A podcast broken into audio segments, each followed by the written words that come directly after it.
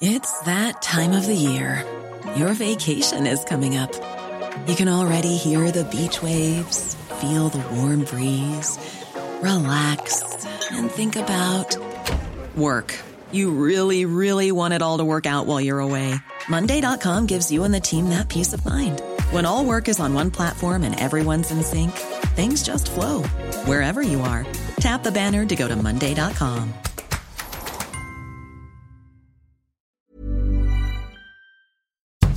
Bonjour et bienvenue dans Podcasting, le podcast quotidien d'actualité du Grand Sud-Ouest.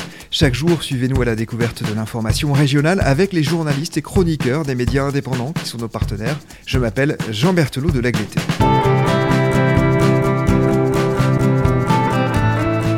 Nous nous tournons aujourd'hui vers notre partenaire Média Basque pour parler un peu de sport et sans doute beaucoup de politique et d'identité. L'article qui nous intéresse s'appelle Sélection basque de football. Le gouvernement espagnol accepte d'ouvrir les négociations. C'est vous qui en êtes l'auteur. Bonjour Willy Roux. Bonjour. Willy, dans votre article, vous évoquez la volonté de création, en quelque sorte, d'une sélection nationale basque. Or, on le sait, le Pays basque est un territoire à cheval sur la France et l'Espagne. Est-ce que cette sélection rassemble des Basques venus des deux pays? À quoi ressemble-t-elle?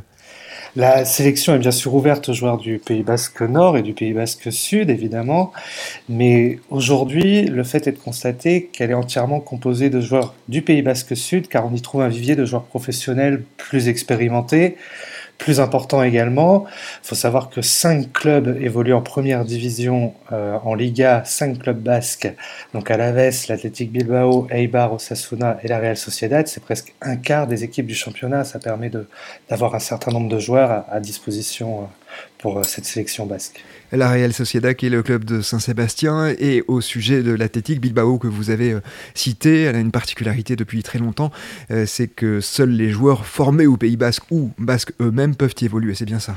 C'est exact.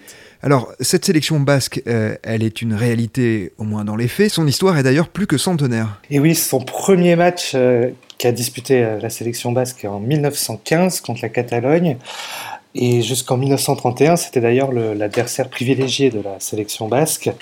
Elle n'a jamais perdu d'ailleurs contre la Catalogne, sept victoires et, deux matchs nuls. Et c'est qu'à partir de 1937 et 1938 que la sélection basque a commencé à s'exporter un petit peu, en jouant notamment à Paris contre le Racing, mais aussi à Marseille, voire à Moscou, en Tchécoslovaquie, en Norvège ou jusqu'au Mexique et au Cuba en fait. Le but était de récolter des fonds pour la cause basque durant la guerre d'Espagne. Entre 1938 et 1976, la sélection basque ne dispute pas de match officiel, en tout cas, et pour cause, elle est victime de la répression franquiste à l'encontre des identités régionales en général et basques en particulier. Oui, la dictature du général Franco réprimait les identités régionales toute dissidence politique, culturelle, voire même sportive, a été réprimée il était impossible pour la sélection basque que de jouer euh, un match de, football. Et tout signe de, différenciation à cette époque-là était assimilé à un acte de séparatisme.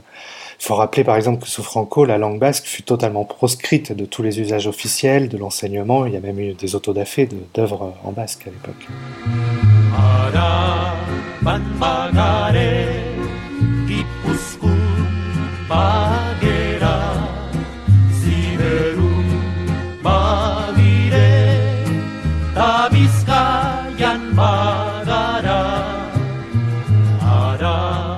繁华。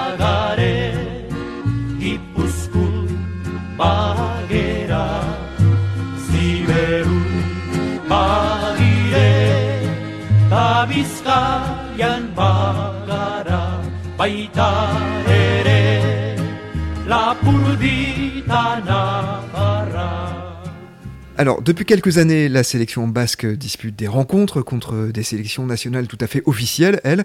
Depuis 2016, elle a même battu la Tunisie, le Venezuela, ou encore tout récemment le Costa Rica du gardien du PSG, Kaylan Navas. Comment parvient-elle à disputer des rencontres face à ces sélections sans avoir elle-même une existence officielle?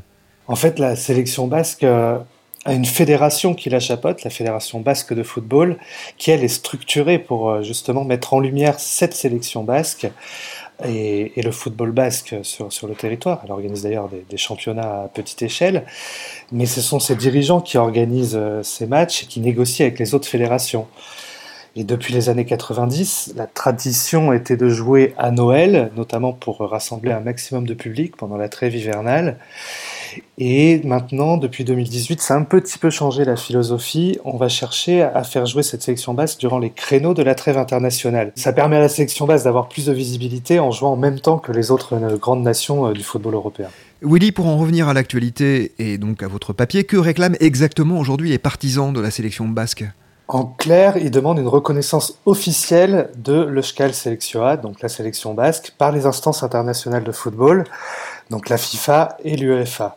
Donc au mois de décembre dernier, vous avez une délégation de la Fédération basque de football qui s'est rendue euh, en Suisse avec son président Luis Maris Elizondo et le directeur des sports du gouvernement basque, Yon Redondo, au siège de la FIFA à Zurich et au siège de l'UEFA à Nyon. Et là, auprès de ces deux instances internationales, ils ont déposé une demande formelle d'adhésion comme membre à part entière, en soulignant que c'était faisable juridiquement et qu'il y avait une réelle opportunité d'y parvenir.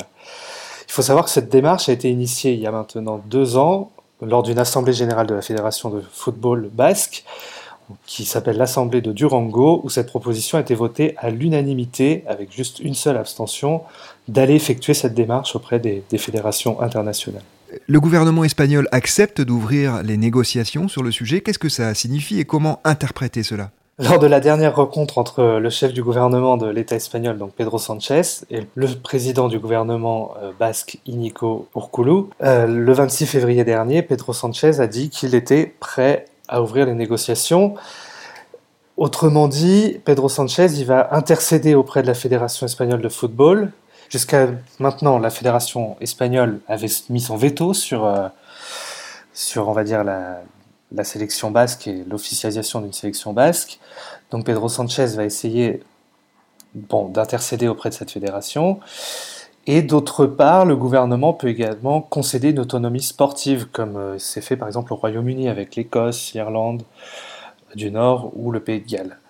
Donc, il va essayer de négocier. Après, on peut remarquer également que Pedro Sanchez, donc sa majorité, tient également grâce au soutien des indépendantistes basques. Donc, il faut y voir aussi un geste peut-être politique envers les Basques afin de préserver sa majorité au sein de son Parlement.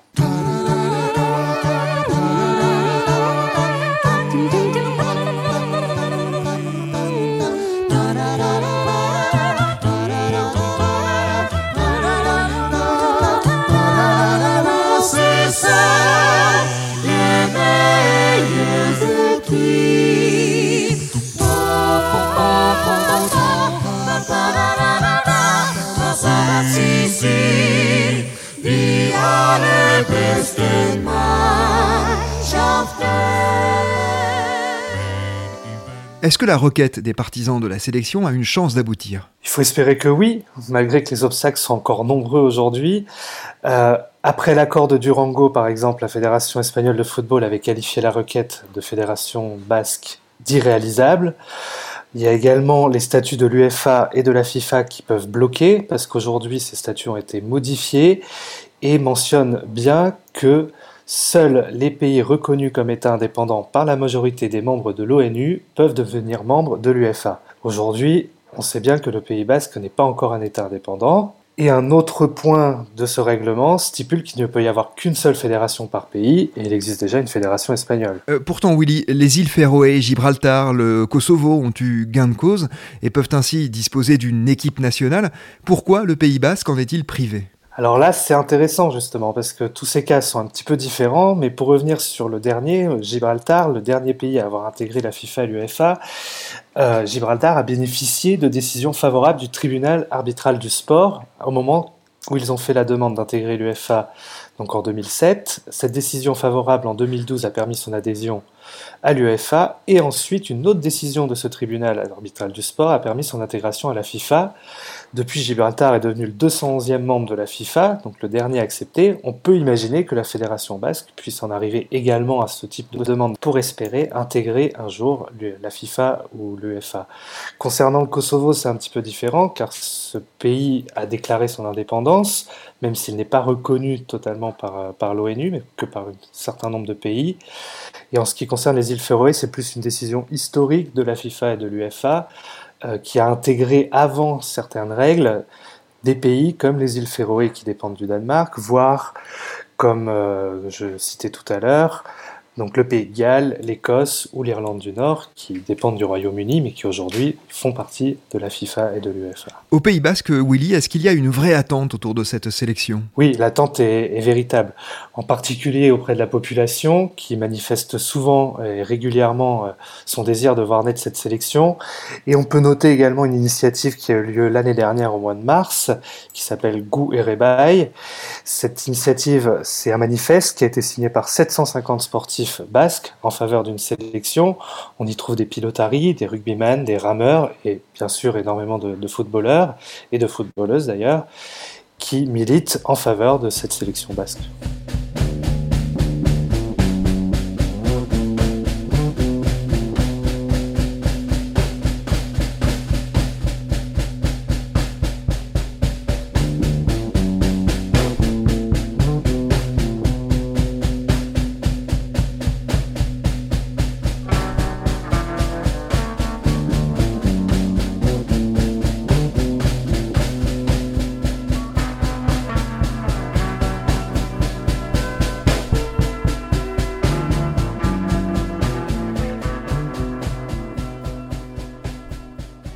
Lizarazu, Goicoechea, Baquero, Xabi Alonso, Mendieta, ces très grands noms du passé parlent forcément aux amateurs de football. Ils ont revêtu la tunique de la sélection basque par le passé. Aujourd'hui, qui sont ou qui seraient les grands noms de cette équipe et quelles seraient ses chances, selon vous, de bien figurer dans une compétition internationale? Alors, comme j'ai mentionné au début de notre entretien, lors des dernières rencontres euh, contre le Panama, bah, au Panama et contre le Costa Rica, on s'est appuyé majoritairement sur des joueurs donc des deux clubs historiques qui sont l'Athletic Bilbao et la Real Sociedad. On peut citer l'attaquant Iñaki Williams, Iker Mounien, le gardien Herrerin également, ou Yuri Berchiche, passé par euh, le PSG récemment, euh, Alvarez. On peut citer également des joueurs euh, d'Eibar comme Arbilla qui sont assez euh, assez fort, assez costaud derrière, ou Roberto Torres qui joue à Osasuna pour le club de Pamplune. On voit également euh, des nouvelles politiques de Javier Clemente, le nouveau sélectionneur de la sélection basque, qui cherche à, faire revenir des, anciens joueurs ou des joueurs qui sont expatriés. Euh, on peut citer Fernando Llorente, donc, euh, qui est actuellement à l'Udinese, mais qui est passé par Tottenham, ou Ravi Martinez, vainqueur de la dernière Ligue des Champions avec le Bayern de Munich. Et enfin, il faut citer aussi les joueurs basques qui jouent aujourd'hui pour la sélection espagnole. Euh, c'est ceux-là, les, plus forts. Unai Simon, le gardien de l'Athletic Bilbao, et le défenseur de l'Athletic Bilbao, Inigo Martinez, qui compte 12 sélections avec l'Espagne, et Mikel Oyarzabal, le meneur de jeu de la Real Sociedad, sans doute le grand espoir du football euh, basque. Ces trois joueurs sont régulièrement appelés à jouer avec l'équipe d'Espagne, et là, il va falloir après euh, se poser la question, car ils devront clairement faire un choix entre jouer pour euh, la sélection basque ou jouer pour, euh, pour la sélection espagnole. Si tous ces joueurs peuvent être rassemblés sur, sur le terrain, l'équipe basque à mon sens, serait très très compétitive. Euh, on l'a vu avec les derniers résultats en battant la Tunisie ou le Costa Rica, voire le, Venezuela. Alors certes, l'opposition n'est peut-être pas encore très très élevée, mais tous ces joueurs sont quand même euh, des joueurs très techniques euh, et surtout avec la mentalité basque qui fait la spécificité de, de ce football, c'est-à-dire la hargne sur le terrain et la rigueur défensive et aussi euh, leur, vitesse de, de, jeu. Je pense que ça peut faire une sélection euh, assez redoutable. Le sélectionneur euh, Javier Clemente que vous avez cité, qui est l'ancien sélectionneur du Cameroun notamment et qui est passé aussi par l'Olympique de Marseille. ces joueurs aujourd'hui, lorsqu'ils revêtent cette tunique basque, ce n'est pas compté comme un match officiel, donc ils peuvent ensuite revêtir le maillot national espagnol. C'est ça. Pour l'instant, vu que la sélection basque n'est pas une sélection officielle, mais une sélection officieuse, ils peuvent toujours être appelés et être mis à la disposition de, la fédération espagnole, ce qui n'est pas sans poser quelques casse-têtes à, Javier Clemente euh, au moment de, faire ses, compositions ou d'appeler les joueurs, car euh, entre ceux qui sont expatriés donc dans des championnats à l'étranger, qui, qui, freinent plutôt à faire des longs déplacements et ceux qui sont appelés par, par la sélection euh, espagnole, ça, ça, lui fait un vivier en moins pour être encore plus compétitif. Merci beaucoup Willy Roux d'être venu à notre micro. Je rappelle le titre de votre article paru sur le site de Média Basque. Sélection basque de football, le gouvernement espagnol accepte d'ouvrir les négociations. C'est la fin de cet épisode de podcasting, production Anne-Charlotte Delange, Juliette Chénion, Lisa Feignet, Mathilde Leuil et Marion Ruot, iconographie Magali Marico, programmation musicale Gabriel Taïeb et réalisation Olivier Duval. Si vous aimez podcasting, le podcast quotidien d'actualité du Grand Sud-Ouest, n'hésitez pas à vous abonner, à liker, à partager nos publications. Retrouvez-nous chaque jour à 16h30 sur notre site et sur nos réseaux sociaux, ainsi que sur ceux des médias indépendants de la région qui sont nos partenaires. Retrouvez-nous aussi sur toutes les plateformes d'écoute, dont Spotify, Apple Podcast ou Google Podcast. Podcasting, c'est l'actu dans la poche.